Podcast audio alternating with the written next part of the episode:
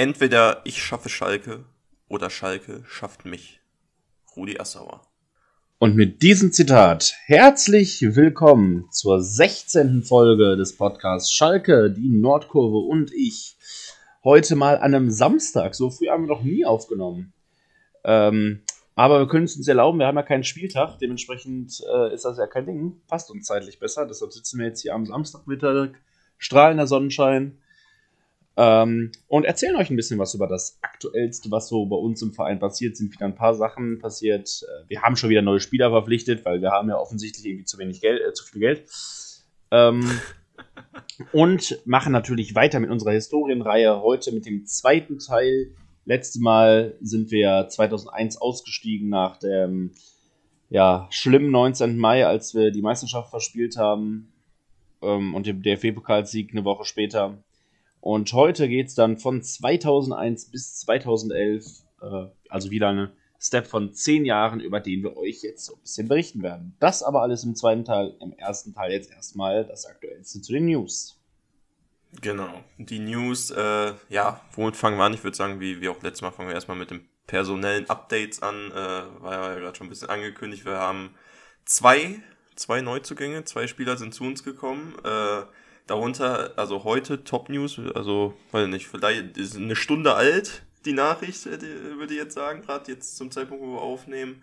Ähm, Marius Bülter von Union Berlin, links außen, äh, wechselt zu uns. Kriegt einen Dreijahresvertrag, kostet jedoch Ablöse der Typ. Äh, 800.000 klingt erstmal wenig, aber. Wir haben es ja. Da, da, ja, ja mal, mal gucken äh, muss sich lohnen, hoffe ich mal. Also ich hoffe, dass 800.000 kannst du auch woanders rein investieren. Vor allem. Wenn der ja, einschlägt, ist ja gut. Also Außenspieler, das ist ja unser Fall großes Problem gewesen seit Jahren. Ja. Das stimmt. Ja, wir brauchen halt Leute, die halt die Bälle da reinflanken. Ne? Jetzt, wo wir auch da jetzt mit Tirode mega gut besetzen zum, zum Testspiel kommen wir da gleich noch kurz. Aber ja, 28 Jahre, es ist nicht mehr der Jüngste, aber. Wie alle Spieler, die wir kaufen, die nicht mehr so ganz äh, frisch sind, außer Thomas Rubian. Ja, und äh, Marvin äh, Pieringer von SC Freiburg, den wir auf Leihbasis jetzt von mit Kaufoption von äh, Freiburg ausgeliehen haben. Der war letztes der Jahr noch nach Würzburg ausgeliehen. Der war letztes genau. Jahr noch hat also Zweitliga-Erfahrung gehabt. Ja, ist da schon ist in der zweiten Liga abgestiegen als 18. Ja, ähm, gut. Aber, aber hat, trotz, hat trotzdem in dieser Abstiegssaison mehr Tore gemacht als jeder Spieler in der Schalker Mannschaft, nämlich sieben. Ja. Guck, siehste. Also ja, wie schon gesagt, Mittelstürmer ist er und 21 Jahre junger, junger Mann. Finde ich erstmal, also. Ich finde es gut. Also, ne, ich finde es auch gut. Auch, auch dass wir die Kaufoption genau. haben. Das ist, das ist wichtig eigentlich. Und ja, das, das macht natürlich, also dadurch haben wir jetzt vorne, finde ich, wieder so viele Spieler darum äh, rennen. Also ein Überangebot an Stürmern wieder. Ähm, was auch viele ja, viele Medien, viele Zeitungen auf den Gedanken gebracht hätte, dass vielleicht einer von denen, die da vorne sind, noch gehen muss. Also es wird darüber diskutiert, ob Kutucu jetzt, der nicht, sag ich mal, ja, von, von Dimi da gut berücksichtigt wird, ähm, ob der in der nächsten Saison noch äh, bei uns spielen wird.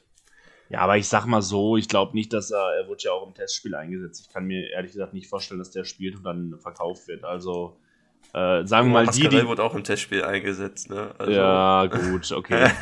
okay, okay, ich habe nichts gesagt. Aber ich sag mal, ich, also ich würde es auch nicht fühlen, wenn der, wenn der noch verkauft wird oder äh, wieder ausgeliehen wird. Ich finde, also, das ist ein Fanliebling, ne, jemand, der weiß, wie Schalke tickt.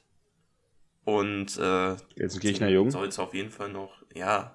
Und ich meine, dann haben wir da vorne, haben wir dann Kutucu, Hoppi, Terodde, Rahman und ja, Bülter, wo er Bülter und Rahman eigentlich mehr so, hoffe ich, als Außenspieler gesetzt sein werden, wenn sie äh, denn spielen. Ähm, und jetzt ähm, Pieringer.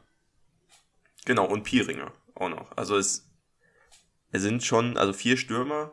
Für das, was wir im Moment spielen, ist ja mit zwei Stürmern, ist, sollte eigentlich passen dann. Und Aber in der Theorie hätten wir auch noch Luca Schuler, sollte er Einsätze bekommen.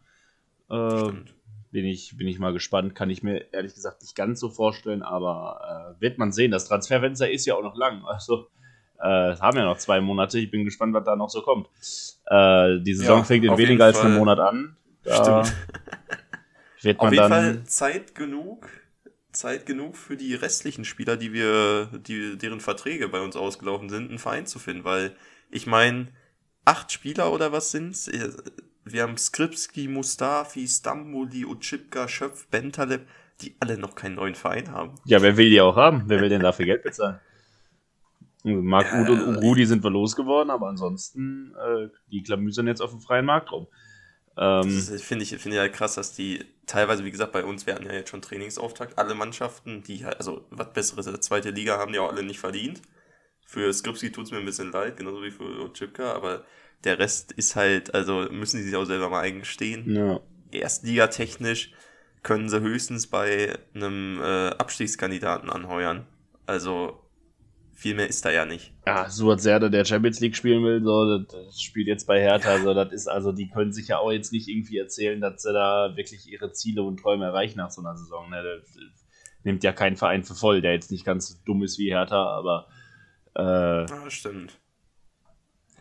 Mascarell äh, ist wohl bei. Äh, bei Valencia im Gespräch, genauso wie Nastasic. Das sind wohl so die aktuellsten Sachen. Die würden ja auch verkauft werden, da will man tatsächlich auch noch Geld für bekommen. Das wäre ja wenigstens mal eine Maßnahme. Ähm, ja, ansonsten laufen die Verträge jetzt. gilt, gilt auch noch für Osan Kabak, ne? Ja, selbes gilt für Osan Kabak. Ich hoffe, dass wir für den Geld bekommen. Ja, es haben sich jetzt wohl Leicester, Leipzig und Leverkusen sind wohl an dem dran.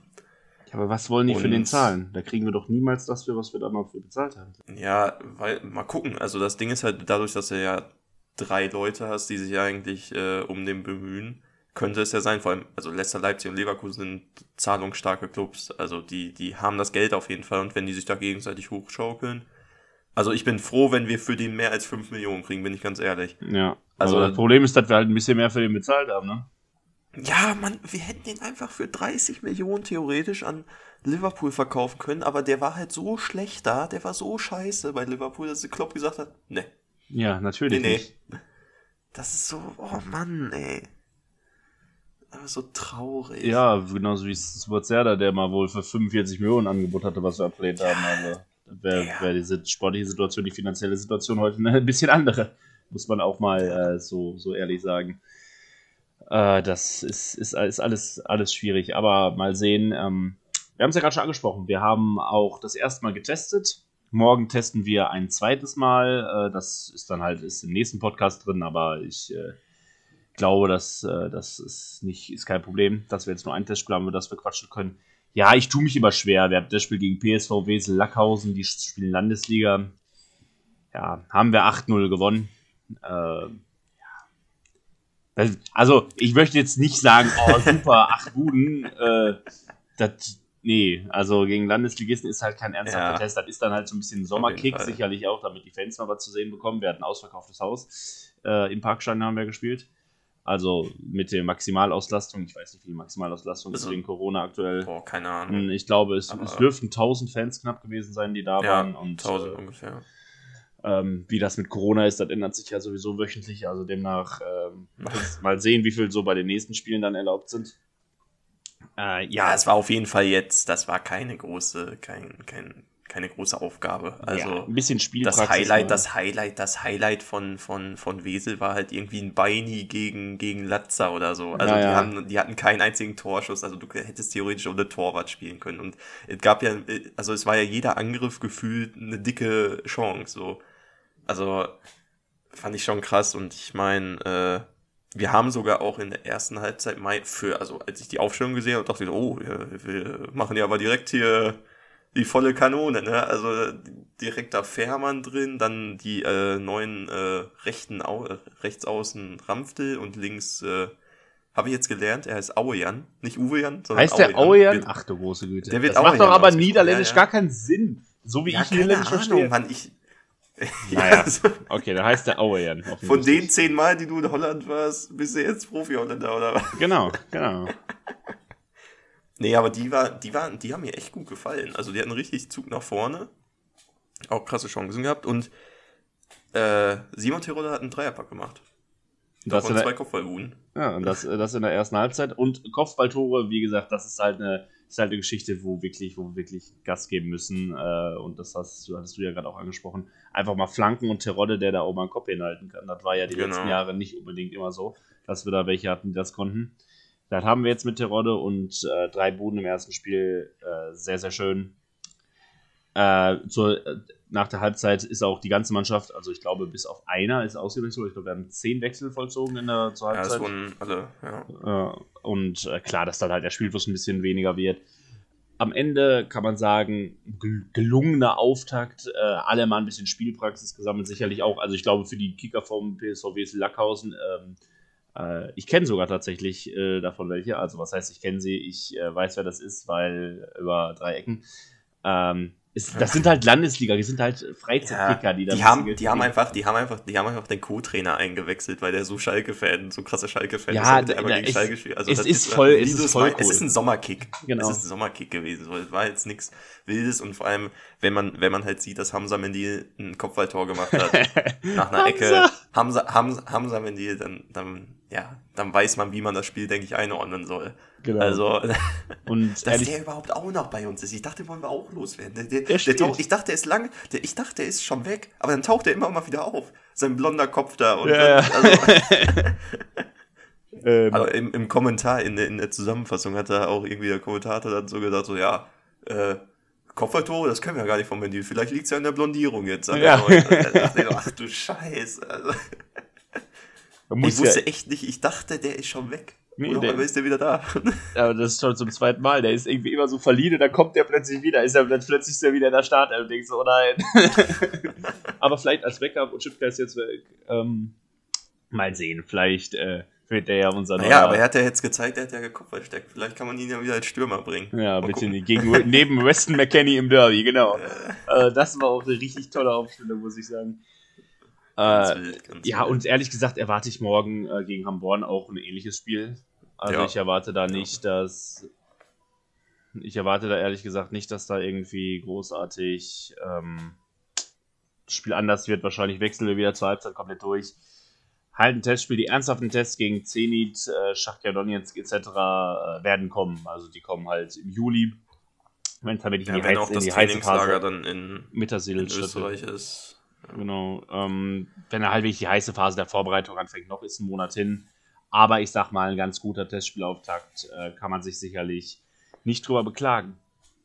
Und wir haben jetzt nee, häufig schon Fall. vom äh, Saisonstart ges gesprochen. Und äh, gestern war es soweit. Der Spielplan wurde veröffentlicht. Und ich habe halbwegs recht gehabt. Eröffnungsspiel habe ich gecallt. Ich habe auch gesagt, ähm, wir haben ein Heimspiel. Ah, ich habe Düsseldorf gesagt. Es wird aber direkt der Kracher gegen Hamburg. Ich habe der DFL nicht zugetraut, dass die direkt ähm, ach nee, das macht, ja, das macht ja alles, das macht ja alles so eine Software. Das ist ja, machen ja keine Menschen, wer es glaubt. Ähm, und genau, deshalb äh, Heimspiel gegen äh, Hamburg. Wir eröffnen auch am Freitag, äh, den 23. Juli um 20.30 Uhr, einem Freitagabend. Äh, ja, direkt ein Klassiker. Vor allem, ich habe das gesehen bei, ich habe halt bei Kicker die Spieltage durchgeklickt und ich habe dann so gesehen, äh, und die Spiele waren in der Reihenfolge Schalke, Hamburg, dann stand da noch Rostock gegen Karlsruhe und ähm, Bremen gegen Nürnberg, glaube ich. Und ich habe mich einfach gefühlt wie 2007, so eine richtig geile Bundesliga. Karlsruhe gegen Rostock, ey, richtig, richtig gut. Jo, also muss ich sagen, ja. habe ich richtig Bock bekommen auf die zweite Liga. Ja, Kicker, Kicker hat jetzt auch mit dem äh, Veröffentlichen des Spielplans hat Kicker auch dann seine Seite endlich aktualisiert. Jetzt, jetzt müssen wir wirklich auch die zweite Bundesliga drücken. Damit wird so zu Schalke kommen. Also das ist schon, das ist schon bitter. Aber naja, mal sehen, was, was es gibt. Ne? Also ich meine, danach, äh, unser erstes Ausstellungsspiel geht's direkt auch nach Kiel. Das ist jetzt auch, die haben letztes Mal auch um den äh, Aufstieg noch da mitgezockt. Also das sind schon, äh, ich, ich ja. weiß nicht, was ich davon halten soll. Dann, dann, ich hätte die lieber, ich hätte die lieber doch mal, ich hätte lieber mal eine Saison, wo du gut reinkommen kannst mit ein paar schwächeren Gegnern vielleicht. Das war jetzt, jetzt, äh, letzte Saison war es ja auch so, jetzt wo wir noch äh, in der ersten Liga waren. Da kam ja auch an den ersten fünf Spieltagen haben wir äh, Bayern, Leipzig und Dortmund abgefrühstückt. Also äh, das kann dann auch nichts werden. Aber wie gesagt, das ist die zweite Liga, Neuanfang. Ich bin gespannt, aber ich, wenn wir diese zwei Spieler auch, also ich habe Schiss, dass sie, dass sie da so schnell in so eine Spirale, dann so wieder in eine Negativspirale. Kann aber auch natürlich in die andere Richtung gehen. Richtig. Ich bin halt auch, also das Ding ist halt, selbst wenn die ersten beiden Spieltage vielleicht jetzt von der Punktauswahl dann nicht so sind, am dritten, vierten Spieltag haben wir erst ein Heimspiel gegen Aue und dann fahren wir zu meinem persönlichen Lieblingsauswärtsspiel nach Regensburg. äh, da fährt man dann um 4 Uhr los mit dem Bus, äh, um, um 13.30 Uhr zu spielen. Also Regensburg ist halt wirklich ist am Arsch der Welt. das ist so weit weg. und, äh, ja, ja, und, und, ja, und danach äh, haben wir aber, oh, jetzt darf ich nichts Falsches erzählen, was haben wir? Danach haben wir auch eigentlich ein schweres Spiel. Ich meine, ähm, wir haben Werder danach sogar oder so. Echt? Irgendwie so ein fünfter Spieltag, schweres Spiel. Mhm. Das, das ist halt. Aber naja, wie gesagt, mal gucken, wie es wird. Abschließen werden wir die Saison äh, dann am 34. Spieltag. Finde ich richtig geil. In Nürnberg, bei unseren Freunden. Aber wie immer. Wir spielen, wenn wir in einer Liga ja. spielen, spielen wir ja, am letzten Spieltag auch immer auswärts. Wir spielen auch nie zu Hause. Wir spielen immer am letzten Spieltag ja, auswärts in Nürnberg. Kacke. Ja, wir haben die schon zweimal in die zweite Liga deshalb geschossen am 34. Ja, ich will, ich will die ungern in die dritte schießen, bin ich ganz ehrlich. Ja, die schießen uns Und ich will auch nicht, ja. Oder wir schießen die hoch, weil wir am letzten Spieltag verlieren. Na, ich, ich, ja, ich, ich könnte mir vorstellen, dass das so ein Achter gegen Neunter wird, wo nur Uli Putowski dreimal kurz irgendwas kommentiert, weil keinen das Spiel interessiert am letzten Spieltag. Ja, aber keine Ahnung, also da auch nochmal, wo du gerade meintest, ja, das macht eine Software, also glaube ich auch nicht. Also auch nee, das Spiel gegen Nürnberg am letzten Spieltag später, da wird sich doch auch einer da irgendwie was bei gedacht haben. Also so oft wie das jetzt schon vorgekommen ist und es hat ja auch einen Grund, warum Bayern immer ein Heimspiel am letzten Spieltag hat. Meistens. Und auch meistens also, gegen, gegen irgendeinen Gegner, der nichts mit dem Abstiegskampf zu tun hat, der so erwartungsgemäß so auf Platz 12 steht. Das ist so genau, der so, der so nett, der so nett nochmal 3-0 verliert gegen genau, die. Genau, so, Wo Lewandowski so dann noch seine 41. Bude machen darf. Genau, so ein Augsburg, so ein Stuttgart, so ein, weiß ich nicht, die um die goldene Ananas spielen, die gar nicht, die sowohl bei einer Niederlage als auch beim Sieg nicht nach oben oder nach unten rutschen können. Also, genau so ist das. Absolut true. Da muss man sagen, äh, das, das wird die DFL sehr, sehr genauso planen. Das äh, kann mir keiner erzählen. Natürlich hast du einen Rahmenterminkalender, aber naja. Äh, so wird man, wird man, wird man sehen, wie die nächste Saison so, wie die nächste Saison so wird. Wir sind auf jeden Fall gespannt, freuen uns drauf und hoffen natürlich auch auf die ein oder andere Auswärtsfahrt oder auf das ein oder andere Heimspiel. Ähm, ich hab so Bock. Schalke gibt wohl nächste, nächste Woche Informationen zu den Tickets bekannt. Äh, da bin ich, bin ich doch sehr, sehr gespannt, muss ich sagen, was, was da so, was da so am Ende rauskommt bei. Ähm, ob da, wie viele Fans dürfen und ob das auch so bleibt, wenn der Herbst kommt, äh, weil, ja, hoffen wir einfach mal, dass äh, bis dahin wir äh, so sind, dass wir, kein, dass wir keine Probleme mehr haben und dass wir ja, ich hoffe es auch. Also ich meine, eigentlich kann da ja nichts gegensprechen, wenn, wenn du halt dieses, man sieht es ja gerade bei der EM, ich finde, man muss jetzt nicht die 60.000 direkt vollhauen, wie in Budapest oder so, aber geimpft, getestet und genesen grünen die doch alle immer, dann kannst du, also dann sollen sie das wird so Schalke wohl hinbekommen. Das wird sie hinbekommen. Ich, ich hoffe Dass du da, weiß ich nicht, vielleicht ein Viertel reinlässt ja. in der Arena. Also, bei, bei, wenn du 15.000 drin hast, ist das auch schon geil. Also, ja, du zumindest schon Stimmung. Ja, auf jeden Fall. Funktioniert jetzt ja in München auch. auch. Ja, genau. Aber das war's, glaube ich, erstmal zu den News, ne? Ja, das war's ähm, zu den ähm, News. Mehr gibt es nicht. Nächste Woche gibt es, denke ich, wieder ein bisschen mehr. Ähm, aber äh, natürlich, was wir nicht vergessen dürfen, äh, unsere Rubrik, unsere Flaschen für Europa.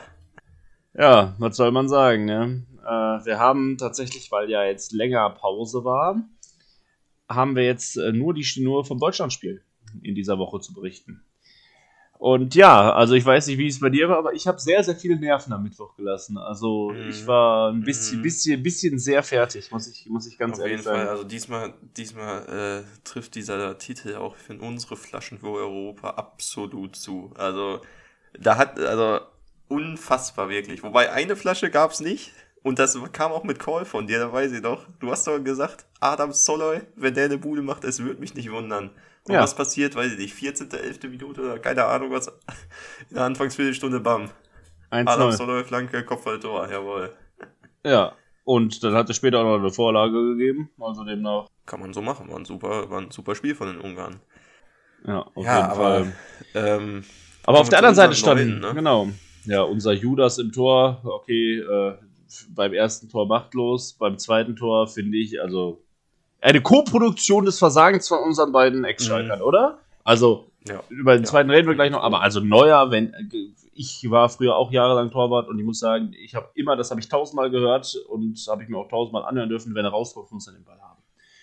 Und wenn du da so rausrennst und auf den Spieler zurennst und am Ball vorbeispringst, ist es mit deinem Fehler. Also Gulaschi hat ihn, glaube ich, an Fehler nochmal übertroffen in dem Spiel, aber ich finde auf jeden Fall, Neuer ist da definitiv mitschuldig gewesen und war jetzt auch nicht so, dass der da irgendwie Bälle gehalten hätte. Also da muss man sagen, hoffen wir, dass das er. Schon. Wir wissen alle über die Qualität von ihm, aber.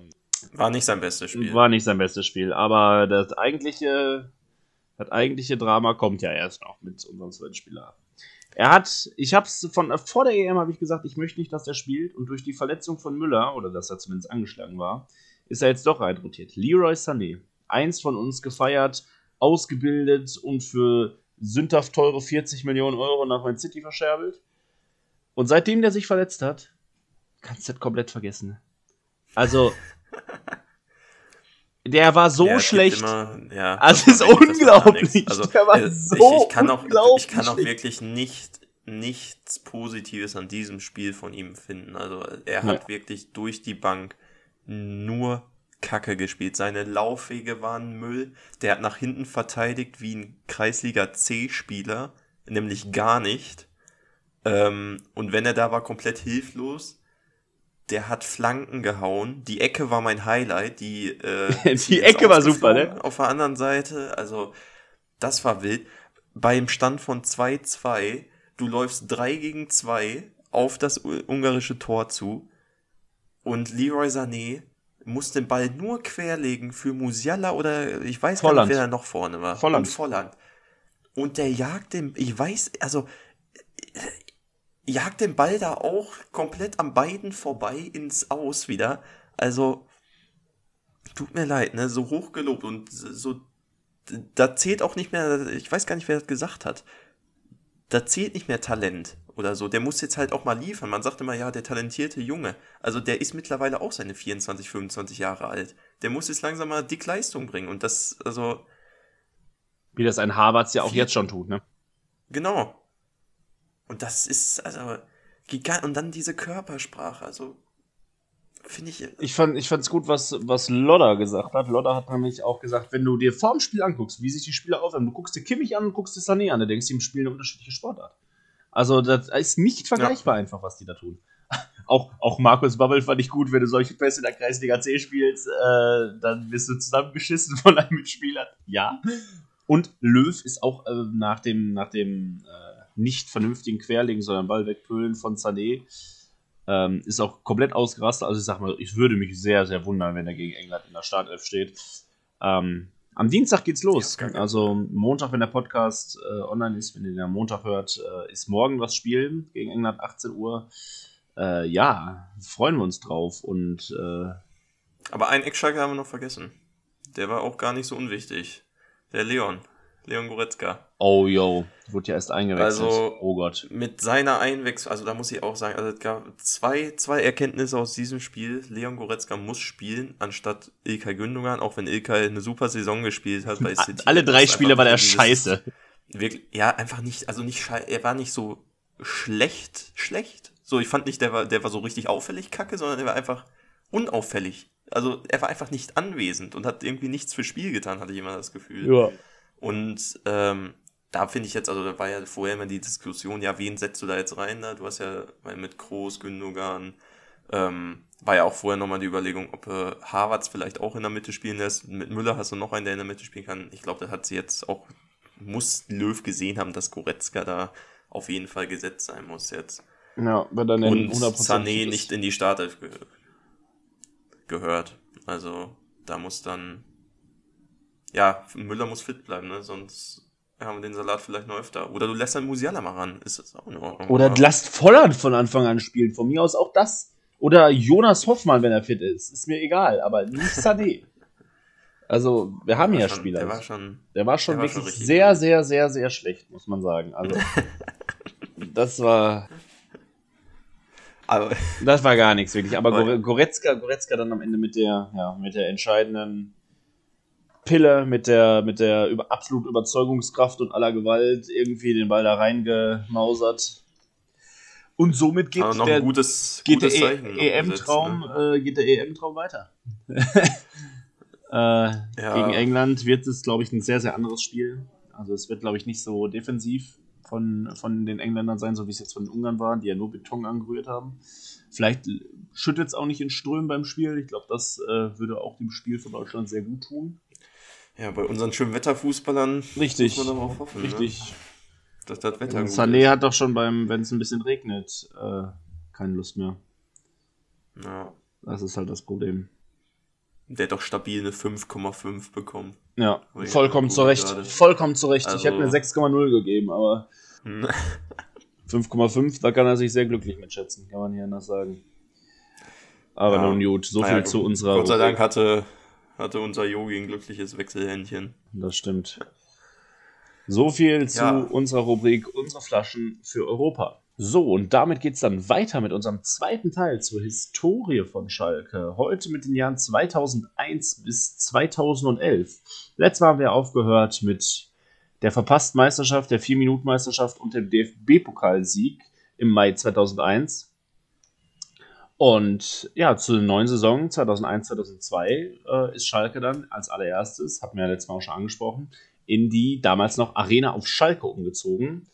Das neue Stadion, Lebenswerk von Rudi Assauer, Platz damals für schon über 60.000 Zuschauer, inzwischen 62.000 sogar, ähm, die die Spiele verfolgen können. Multifunktionsarena, hochtechnologisiert und ähm, nicht nur für Fußballspiele, sondern auch natürlich für Konzertveranstaltungen etc. Äh, zu gebrauchen. Und da sollte Schalke dann 2001, 2002 anfangen, seine Heimspiele auszutragen. Ja, genau, aber diese Arena, die dann ab 2005 äh, dann Feldins Arena genannt äh, wurde, so wie wir sie jetzt noch alle kennen, ähm, hat natürlich auch, so ein Ding hat natürlich auch gekostet, haben wir letztes Mal schon angesprochen. Und äh, ich sag mal so, nach, nach dieser, äh, nach unserer verpassten Meisterschaft fing es halt an, auch äh, finanziell dann immer schwieriger zu werden, da man halt, äh, man hat gesehen, Schalke ist dazu fähig, Meister zu werden.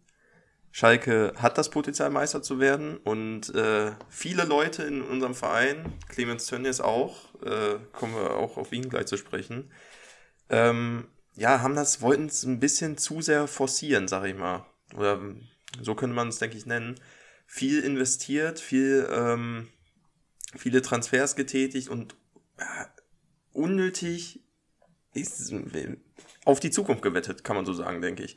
Wird ja immer oft jetzt auch heutzutage noch äh, aktuell immer gesagt, dass Schalke einfach mit seinen Wetten auf die Zukunft komplett reingeschissen hat. Und äh, ja, dann war es dann halt so, dass sie dann auf einmal, ja, Mitte der äh, Nullerjahre bei einem ähm, Verbindlichkeit von 250 Millionen stand ist, ne? Das, ja, wie gesagt, ähm, das ist halt, das ist halt so das Ding gewesen, immer so diese, diese Nachkosten, die man von der Arena noch hatte, die halt einfach dann den Verein zusätzlich belastet haben. Erst 2019 sollte, wie gesagt, diese Arena abbezahlt sein. Ähm, da hat man auch schon früh Anleihen für aufgenommen, aber das erste große Ding, was dann wirklich, äh, wirklich passiert ist, ist dann der äh, 10. November 2001. An dem Tag äh, ist eine sehr, sehr wegweisende Entscheidung getroffen worden innerhalb des Aufsichtsrats. Der damalige Aufsichtsratsvorsitzende Jürgen Möllemann, ähm, seines Zeichens auch FDP-Politiker, genauso wie Rudi Assauer und Peter Peters. Ja, und das erste große Ding, was dann passiert ist, die erste wegweisende Entscheidung, die dann sehr, sehr lange und auch bis heute uns noch begleitet, ist dann der 10. November 2001.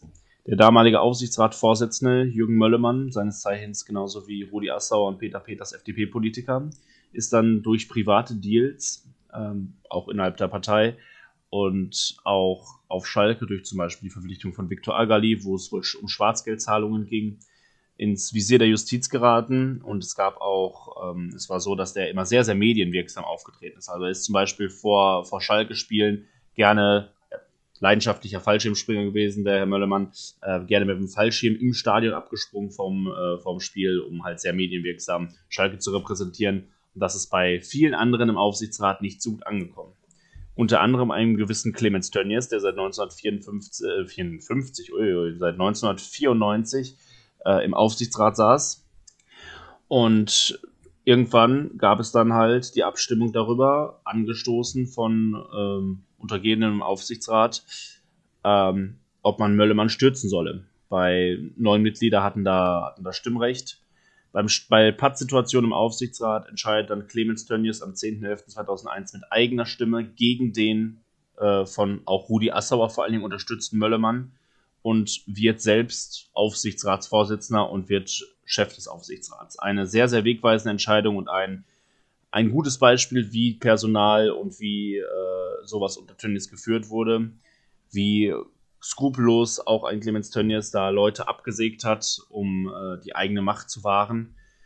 Äh, das wird uns auch im weiteren Verlauf der Historie in, in den nächsten 20 Jahren ja. auf jeden Fall noch äh, mehrfach begleiten und mehrfach wieder ich auftauchen. das ist so wild einfach, finde ich, das schon da so, also boah, wie im Mittelalter so gefühlt wird da irgendwie so der König äh, Rücker, also wirklich in den Rücken gestochen so. Also ja. das ist einfach Daumen so rauf oder Daumen runter. Teilweise.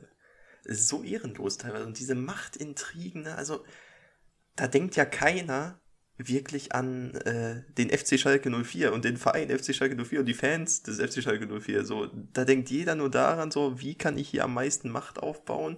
Und so ein Lobbygeschäft da oben teilweise. Ja. Wild. Und vor allen Dingen, wozu das dann, wozu solche äh, Sachen auch führen. Sicherlich nicht das einzige, aber durch diese ganzen privaten Justizdetails und auch diese ja, faktische Entmachtung von Möllemann innerhalb äh, des Aufsichtsrats haben dann auch im äh, Juni 2003 letztendlich dazu geführt, dass äh, Jürgen Möllemann den Freitod gewählt hat. Also es äh, hat sich dann in Mal äh, das Leben genommen bei einem Fallschirmsprung. Und ähm, ja, das äh, ist dann vielleicht auch mal so ein, so ein Zeichen, wie man teilweise mit Menschen umgegangen ist innerhalb des Vereins, unabhängig von dem, was er vielleicht verbrochen hat und was wie man aber da teilweise umgegangen ist.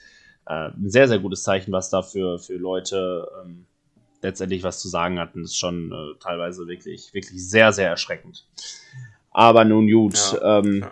bezüglich Vielleicht dieser ein bisschen zum Sportlichen da in dieser Saison. Also ähm, da lief es ja noch, würde ich sagen, äh, ja, relativ erfreulich. Man äh, hat äh, zum ersten Mal Champions League gespielt zwar in der Vorrunde direkt dann gescheitert, aber das war auch schon mal ein Meilenstein, sagen wir, in unserer sportlichen Geschichte zumindest. Erstmal in der Champions League vertreten.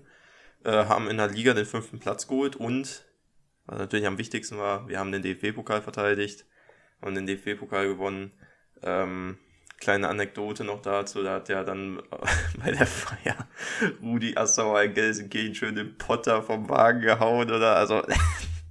Ja, da war der Pokal dann schief. Diese, diese Macke von diesem Pokal, ey, das, der stand einfach krumm. Ja. Also, ja, einfach, einfach mal fallen lassen. Wirklich. Also, ja. passiert. Aber wir hatten ja schon einen vom Jahr davor. Also, wobei es dann ist ja. dann, ist dann äh, Wanderpokal. Ähm, naja. Aber auch nach Fall. dieser Saison leider äh, hat äh, ja unser geliebter Trainer äh, und Eurofighter-Trainer Hüb Stevens auch den Verein verlassen. Nach sechs Jahren. So lange hat kein Schalke ausgehalten bei uns zu sein. Also ist schon, ist schon krass. Und dann muss man sagen, also ab diesem Zeitpunkt fing diese ganze Trainer-Karussell-Scheiße an. Ne? Also Ab dem Zeitpunkt hatte Schalke 26 Trainer. Trainer. Ja, wir hatten 26 ja. Trainer seit Hüb Stevens. Das ist einfach krass. Teilweise noch äh, natürlich unter den 26 Trainern auch ein paar, ein paar Interimstrainer, die nur für zwei, drei Spiele übernommen haben. Aber alles in allem saß, glaube ich, ja, kommt hin, wenn man sagt, jede Saison saß ein neuer auf der Bank. Ja. Und jede Saison gab es andere Vorstellungen und jede Saison auch andere sportliche Ergebnisse. Ne? Also danach, äh, Stevens äh, wurde abgelöst von äh, Frank Neubart, der ja, sportlich nicht so erfolgreich war und dann Ende der Saison auch abgesägt wurde äh, von äh, vom Verein und äh, übernommen hat dann Mark Wilmons auch, Eurofighter, aber nur bis zum Ende der Saison, weil dann kam Jupp Heynckes, also was wir für Trainerlegenden teilweise naja. hatten bei uns, das ist halt wild, ja, krass. Aber der hat auch, der war auch nicht so gut. Da sind wir zweite Runde im DFB-Pokal ausgeschieden. Wir sind, also nach dem DFB-Pokalsieg ging bei uns die Jahre gar nichts mehr erstmal. Ne? Ja, da war also relativ wir sind ja wenig. in den ersten Runden abgekackt, ey. Das stimmt, also da war relativ, relativ wenig zu holen. Ähm, zumindest bis zur Saison 2-4, 2-5 so.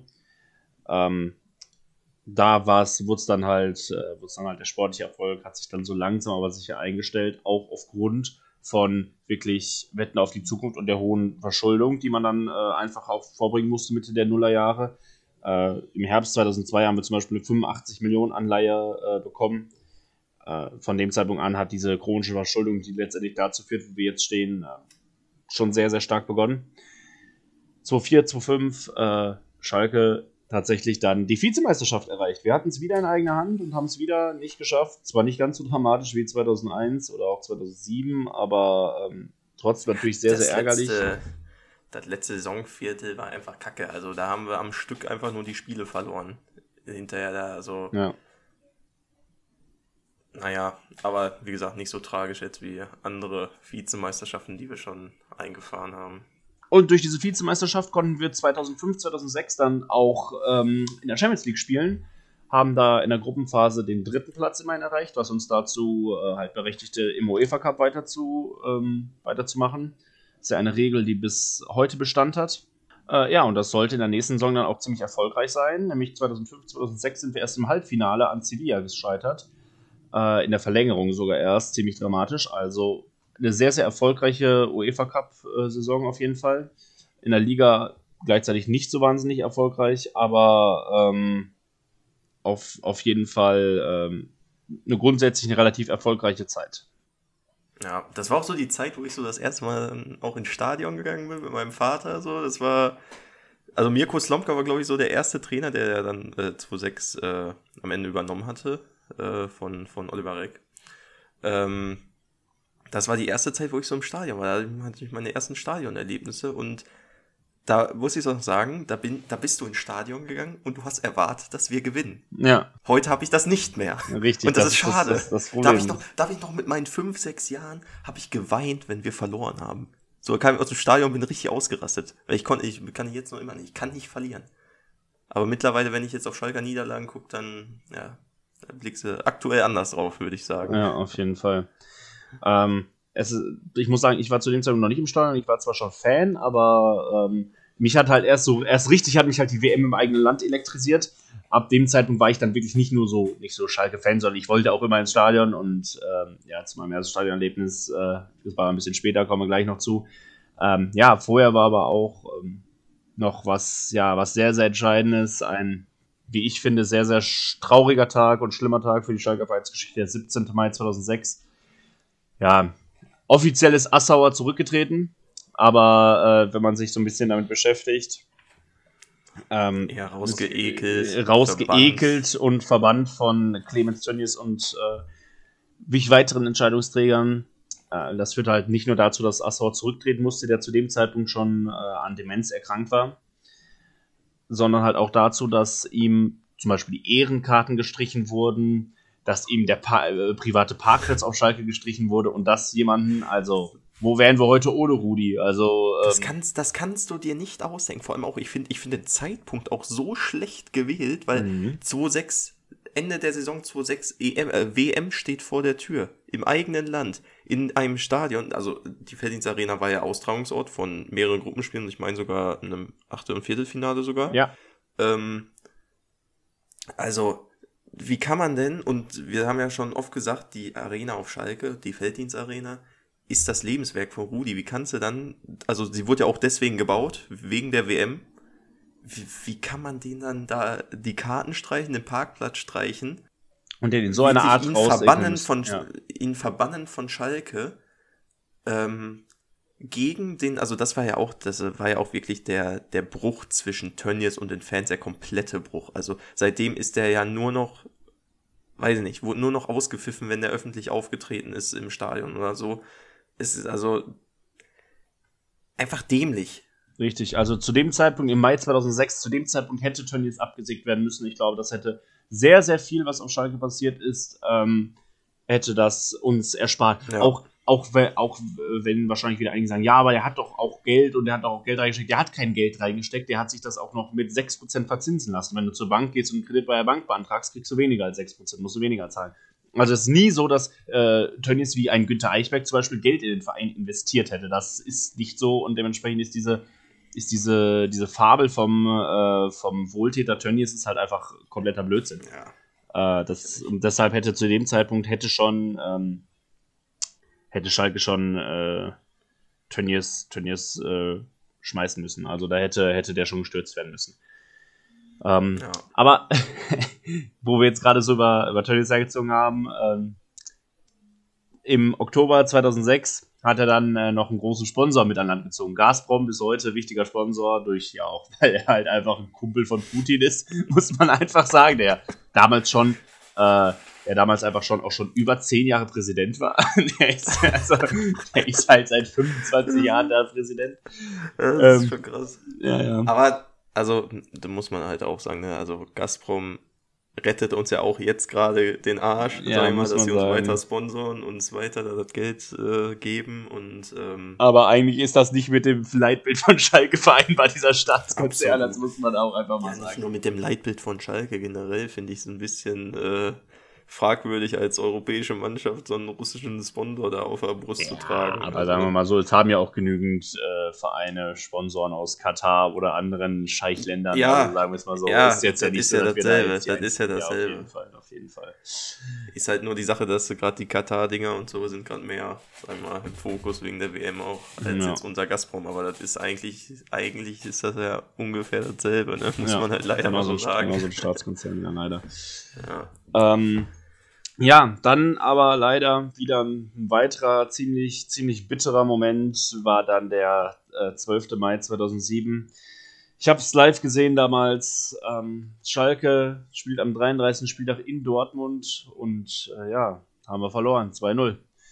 Und haben da sozusagen die Meisterschaft, die wir komplett in eigener Hand hatten, außer Hand gegeben. Tore von Ebi Smolarek und Alex Frei vermasseln Schalke die Meisterschaft. Wir verlieren, Stuttgart gewinnt gleichzeitig und lässt am letzten Spieltag nichts mehr anbrennen. Deshalb wird Schalke auch in dieser Saison zum dritten Mal in sechs Jahren wieder nur Vizemeister. Die insgesamt neunte Vizemeisterschaft der Vereinsgeschichte.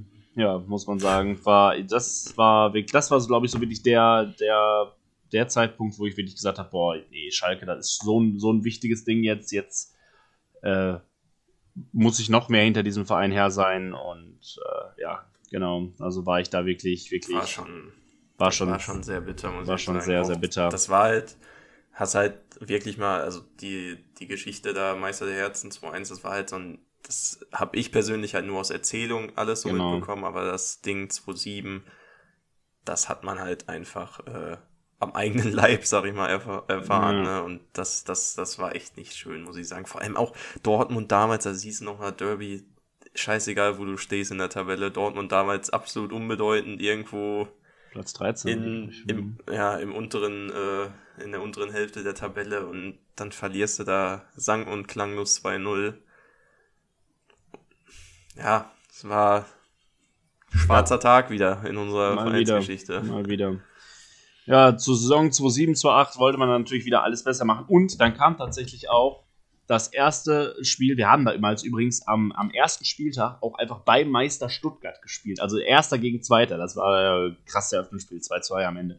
Äh, durch Tor in der letzten Minute vom Neuzugang Ivan Rakitic. Äh, damit man mal weiß, wer so alles bei uns gespielt hat. Das ist schon, schon legendär.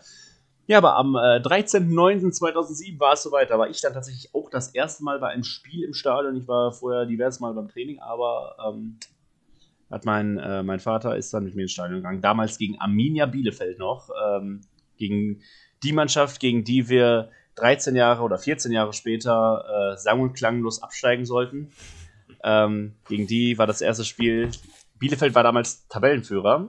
Ähm, und ja, wir haben das Spiel gewonnen durch Tore von Kurani, Asavor und äh, Rafinha. Äh, das waren schon, das waren schon wirklich, das waren die, wirklich die goldenen Zeiten. Und ja, ab dem Zeitpunkt äh, war man dann auch. Das Ding ist, wenn man auf Schalke das erste Mal im Stadion ist, dann bleibt man da. Das ist einfach so. Also wenn du denn 100 pro, 100 pro. Einmal die Nordkurve singen hören, dann bist, dann bist du da elektrisiert. ist vorbei. Genau, ist vorbei. Ist vorbei. Und die Saison 07-08 war dann auch insgesamt relativ, äh, relativ erfolgreich. Champions League Viertelfinale, erst an Barcelona gescheitert mit äh, dem Wunder von Porto damals, äh, als wir im, sehr, sehr ähnlich. Es war, da, deshalb wurden diese Vergleiche gezogen zu unserem UEFA Cup Sieg 97 gegen Inter. Äh, Hinspiel 1-0 gewonnen, Rückspiel 1-0 nach regulärer Spielzeit verloren. Und äh, ja, Elfmeterschießen, da ist an dem Tag ist auch der Stern von Manuel Neuer endgültig aufgegangen. Also was der da alles gehalten hat in diesem Spiel. Ja. Und genauso, und wir haben genauso 4 zu 2 gewonnen. Und derjenige, der äh, Spieler, der das 1 zu 0 gesch äh, geschossen hat, hat an derselben äh, Stelle im Elfmeterschießen wie damals gegen Mailand geschossen und auch da hat Neuer gehalten anstatt von Lehmann. Also das war wirklich, die Ereignisse Flashback. haben sich absolut, wirklich absolut Flashback. ähm, ja, und dann sind wir halt im Viertelfinale an Barcelona gescheitert. Allerdings, muss ich sagen, verstehe ich bis heute nicht, nach einer 5-1-Niederlage gegen Werder Bremen äh, ist Lomka geflogen. Also eine, eine Trainerentlassung, die ich bis heute nicht nachvollziehen kann. Dann haben äh, Juri Mölder und Mike Büskins übernommen Büskins. und uns, uns, bis zum Saisonende geführt und haben uns immerhin auf den dritten Platz gebracht. Äh, ja, ich meine, es war der, äh, muss ich auch sagen, also das Slomka zu dem Zeit, dass das Slomka da gefeuert wurde, so ein 5-1 kann halt mal passieren. Also die Saison an sich bis dahin war nicht schlecht. Wir hatten bis dahin fünf Niederlagen nur. Also ja. es gab deutlich schlechtere Zeiten und das ist halt das, was auch dann jetzt die nächsten Jahre dann geprägt haben, dass immer so ja viel zu schnell die Welle gemacht worden ist. Das ist also wird ja auch immer gesagt, auf Schalke, Unruhe, da musst du nur mit dem Finger schnipsen. Ja, und die ist da. Also, und das war so komplett unnötig, wirklich, dass, dass man den da rausgeschmissen hat. Meiner Meinung nach, weil, wie gesagt, man ist am Ende trotzdem auf dem dritten Platz gelandet. Man hat damit, wie gesagt, Clemens Tönnies auch, hat nämlich in diesen Jahren immer gesagt, wir werden hier jetzt Meister. Mal. Es wird jetzt langsamer Zeit und hat so viel Druck gemacht. Und das hat mehr dem Verein geschadet, als dass es ihnen irgendwie geholfen hätte. Ja, das stimmt. Daher. Das äh, hat, war damals auch, also das war auch eine ganz wilde Saison, weil die Spiele, die wir verloren haben, waren halt alles gegen Abstiegskandidaten. Ich weiß, wir haben damals ähm, an so einem ganz ekligen Freitagabendspiel in Cottbus verloren, die als 18. sang- und klanglos absteigen sollten, gegen Karlsruhe zu Hause 0-2 verloren, äh, die auch weit unten standen. Ja. Also wirklich eine sehr, sehr unnötige Saison dieses Karlsruhe-Spiel kann ich mich noch genau dran erinnern. Da war ich im Urlaub nämlich und da, da musstest du immer im Teletext gucken. Ja, ja. Da musstest du live, Digga, weil da, da gab es noch nicht irgendwie so diese krassen Mobiltelefone und so und Smartphones, die gab es noch nicht. Da musstest du im Teletext, hast du geguckt, immer wie viel steht. So. Ja, das, das war, war schon die gute alte Zeit, als wir vor der Bundesliga-Konferenz, als man keinen Sky hatte, oder da war es noch Premiere, und dann einfach davor saß, äh, vor, vom Teletext gewartet hat, bis was ja. passiert hat. Ja, ja. ähm, ja. Richtig gut. Und sehnsüchtig auf die Sportschau gewartet hat. Genau. Natürlich. Ja, und zur Saison 2008, 2009 kam dann oh, ein ganz, ganz also großer ist, Stern an unserem Trainerhimmel. Er ist echt mein Highlight. Also Fred Rütten wurde geholt. Für mich der schlechteste Trainer in diesen ganzen Jahren. Ja, der war, also, der war einfach restlos überfordert zu jedem Zeitpunkt. Wir, aber er hat, er hat äh, einen Spieler mitgebracht, genau. der gut war und einen, der kacke war. Orlando Engeler, die, die Ente, Ente, von Twente. ist das schlechte Beispiel. Also was der, das war so ein langer Lulatsch, der irgendwie komplett lost durch die äh, durch der hatte, der hatte eine, Statur, ist, ne? der hatte eine Statur wie ein Innenverteidiger, hat aber irgendwie Zehner gespielt oder auch ja, bei Achter irgendwie sowas. Und hat aber der hatte einen guten also Schuss, der hatte einen guten Bälle Schuss. verloren. Der hatte einen guten Schuss. Einen guten Schuss hatte der, genau. Aber Ah, wirklich äh, keine Bude, kein auch, gar nichts. Äh, in diesem Jahr kam auch Jefferson Verfahren zu ja, uns. Das stimmt, das stimmt. Düsen-Jeff. Düsen-Jeff. Ähm, der die rechte Seite oh. da in den nächsten Jahren wirklich beackern sollte wie kein zweiter. Und unser, immer noch, ich finde es immer noch, ist unser letzter guter Flügelspieler gewesen. Den wir ja, also wer in diesen Jahren, also dann auch dann bis zum DFB-Pokalsieg äh, 12, hatten wir meiner Meinung nach damals die beste rechte äh, Seite in der Liga. Ja. Mit Azuto Ushida und Jefferson Verfan. Also, äh, wie geil das war. Ushida überläuft immer Verfan, der liegt ja. ab, Ushida flankt, Huntela Tor. War schon, war schon, war schon überragend, kann man nicht anders sagen. Ja, aber, aber soweit, soweit sind wir ja noch nicht. Äh, 2-9, äh, genau, wurde, also Fred Rutten wurde in derselben Saison dann noch entlassen. Genauso ähm, wie Teammanager Andreas Müller. Im genau. März 2009 beide kurz hintereinander abgesägt. Da hat dann äh, wieder Mike Biskins als Interimstrainer übernommen. Hat uns dann noch auf Platz 8 geführt. War eine sehr schwache also Saison insgesamt. Sehr, sehr, sehr durchschnittlich. Und da war es dann auch so, dass nochmal zu den Wetten auf die Zukunft. Wir hatten zu diesem Zeitpunkt 250 Millionen Euro Verbindlichkeiten ein Verlust von so 17 Millionen Euro in dem Jahr und äh, ein Rückgang des Jahresumsatzes um 15 Prozent, weil man halt gedacht hat, ja, äh, wir, wir schaffen, wir schaffen europäisch. Hat dann nicht so ganz funktioniert. Und dasselbe ist uns ja, sag ich mal, äh, jetzt in den letzten Jahren auch des Öfteren passiert, dass man dachte, wir, wir spielen europäisch, hat dementsprechend geplant und finanziert und äh, ja, es gab nicht diesen Plan B. Ja, das stimmt allerdings. Das ist richtig. Ähm, ja, und zur, zur neuen Saison 2009 zu 10 hat dann wegen Wetter auf die Zukunft Meistertrainer Felix Magath aus Wolfsburg übernommen. Ähm, und er hat nicht nur den, den Trainerposten übernommen, sondern auch den Managerposten und saß im Vorstand. Dadurch wurde gleichzeitig unser letzter Präsident Josef Schlusenberg ent, äh, entmachtet. Und ja, also der hat wirklich, konnte halt wirklich alle Entscheidungen wirklich faktisch treffen. Und das ist halt sehr, sehr gefährlich gewesen. Allerdings war es auch sportlich erfolgreich. Vizemeister und Halbfinale DFB-Pokal sprechen auf jeden Fall eine, eine, eine, klare, ja. eine klare Sprache. Ähm, da wurde noch richtig Saison, trainiert. Da wurde noch richtig trainiert, genau. Mit die Medizinwellen. Medizin, mit Medizinwellen, die guten alten Medizinwelle von, äh, von Felix Magath. Ähm, und zur neuen Saison wollte man dann unbedingt mit Magath weitermachen und wollte dann halt noch mehr dieses Meistersklat Raul und Huntela, zwei Weltstars zu dem Zeitpunkt geholt, ja. die dann ja auch dementsprechend eingeschlagen haben auf Schalke. Also das war ja, das war ja keine unnötigen Transfers, die haben ja, also die haben ja so abgerissen bei uns, war, das war Wahnsinn. Das war so geil. Ja. Aber da, dann zeigt sich mal wieder das Gesicht von Clemens Tönnies. Der gute Felix Magath ist ihm dann nämlich deutlich zu mächtig geworden innerhalb des Vereins. Und so kam es, wie es kommen musste. 16. März 2011 trotz Erreichen des Halbfinals der Champions League, trotz Erreichen des DFB-Pokalfinals und trotz einer guten, äh, guten Bundesliga-Saison wird Felix Magath entlassen und freigestellt. Und fünf Tage später kommt Ralf Rangnick, auch schon oft häufiger bei uns gewesen.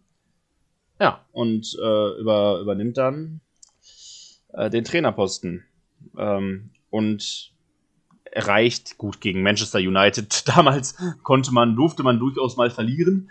Äh, die hatten damals Aber auch das eine Spiel davor Weltauswahl. war ja viel wichtiger. Das Spiel davor gegen Inter, unser Wunder. Ja, da saß aber, da saß, äh, saß Ralf Rangnick da schon auf der Bank, ja, ne? Ja, da saß ja. schon Ralf Rangnick auf der Bank. Das war, äh, also das war, glaube ich, mit eins der geilsten. Wenn ich ein paar Spiele aufzählen würde ja. von Schalke, die absolut geil waren, dann war es äh, das, das 2 zu 5 äh, im San Siro ja, wahrscheinlich noch das Derby, das 4-4. Aber also das gehört auf jeden Fall mit zu meinen absoluten Highlights ja. in meinem Schalker Leben, muss ich sagen. Also, ich weiß noch, ey, dieses, das erste Tor, was wir kriegen, wo Neuer, der diese Saison absolut bockstark war, sich da auch in, das war ja die Saison nach der, ähm, nach der WM, war es ja die Saison, ähm, und sich dann, sag ich mal, in dieser Saison auch sehr für äh, den FC Bayern München da beworben hatte mit seinen Leistungen, wie der diesen Bock geschossen hat. Dann ne? kommt da raus, köpft den Ball in typischer neuer Manier, aber in die Füße von dem Interspieler und der knallt den über, weiß ich nicht, 40, 50 Meter rein. Ja. Vor allem in der ersten oh. Minute, da waren 40 Sekunden. Ich weiß, ich, ja. ähm, ich, äh, ich habe damals, das war das erste Spiel, was ich spät gucken durfte, war auch erst um Viertel von neun anpfiffen, da war ich dann ja noch zehn. Ähm, und Durftest hab, du das komplett gucken? Ich durfte das komplett gucken, ja. Von Anfang an? Bei ja. mir war es nämlich, bei mir war es nämlich so, mir wurde gesagt, ja, erste Halbzeit darfst du gucken, aber dann stand es halt 2-2 äh, zur Halbzeit und da war so, oh, okay, okay, Felix darfst, zweite Halbzeit darfst du auch gucken. so. Ja, da, das muss ich sagen, weiß ich nicht mehr, aber das war das erste Mal, dass ich so spät wirklich Fußball gucken durfte und ähm, dann hat, weiß ich, haben meine Eltern mir so gesagt, nach der ersten Minute, ja, ihr liegt ja eh schon zurück, da kannst du jetzt ja auch ins Bett gehen, aber ich wollte nicht. Und ja, was dann, was dann, das ist glaube ich das einzig gute Spiel von Idu auf Schalke gewesen. Auf jeden Fall, auf jeden Fall, auf jeden Fall. Safe, 100 Pro. Ja, mit noch, mit, mit Eigentor äh, von Gianluca Ranocchia. Ähm, also war schon einfach ein, einfach ein grandioses Spiel. Raul auch wieder ein überragendes Tor. Ja, war einfach Einfach mega. Jo, war auf jeden Fall ein mega, mega Spiel. Leider dann im Halbfinale gegen Menu gab es dann relativ wenig zu holen. Da sind wir ziemlich sang- und klanglos 2-0 und 4-1 untergegangen. Aber die Saison 2011 sollte trotzdem noch mit einem großen Highlight enden. Und äh, zwar mit, mit dem fünften DFB-Pokalsieg der Vereinsgeschichte. 2011. Ähm, ja gut, wir haben erstmal ein grandioses Halbfinale gegen Bayern gespielt, 1-0 durch ein Tor von Raul. Äh, ja, und man muss sagen, die Auslosung war halt so, dass wir, dass wir gegen Bayern gespielt haben und das andere Halbfinale ja. war halt Kot Cottbus gegen, äh, Cottbus gegen Duisburg, zwei Zweitligisten, wo halt klar war, ja, okay, wer Schalke gegen Bayern gewinnt, der wird wahrscheinlich den DFB-Pokal gewinnen. Und es ist so gekommen, Schalke hat relativ überraschend den ähm, gegen die Bayern gewonnen, durch ein schönes Kopfballtor von Raul, 15. Minute. Ja, und dann äh, sollte das Spiel gegen Duisburg zum Fest werden. Duisburg war von Anfang bis Ende, muss man sagen, in diesem Spiel überfordert. Und Schalke auch da. Da ging gar nichts für die. Hat, äh, hat Schalke auch sensationell äh, fünf Buden gemacht im DFB-Pokalfinale. Der höchste Pokalsieg aller Zeiten. Ähm, und wer da alles getroffen hat, ne? Also, ja. wie gesagt, wir haben gerade schon Raul, Raul hat getroffen. Ähm, wir hatten Jefferson Verfan, der getroffen hat. Julian Draxler. Hat auch, ähm, und Hö Hövedes war auch da. Hövedes hat getroffen, aber, so ich, aber ich muss dich korrigieren. Verfan hat im Pokalfinale nicht getroffen. Hat Verfan nicht getroffen? Nee, Jurado hat getroffen. José Manuel Jurado.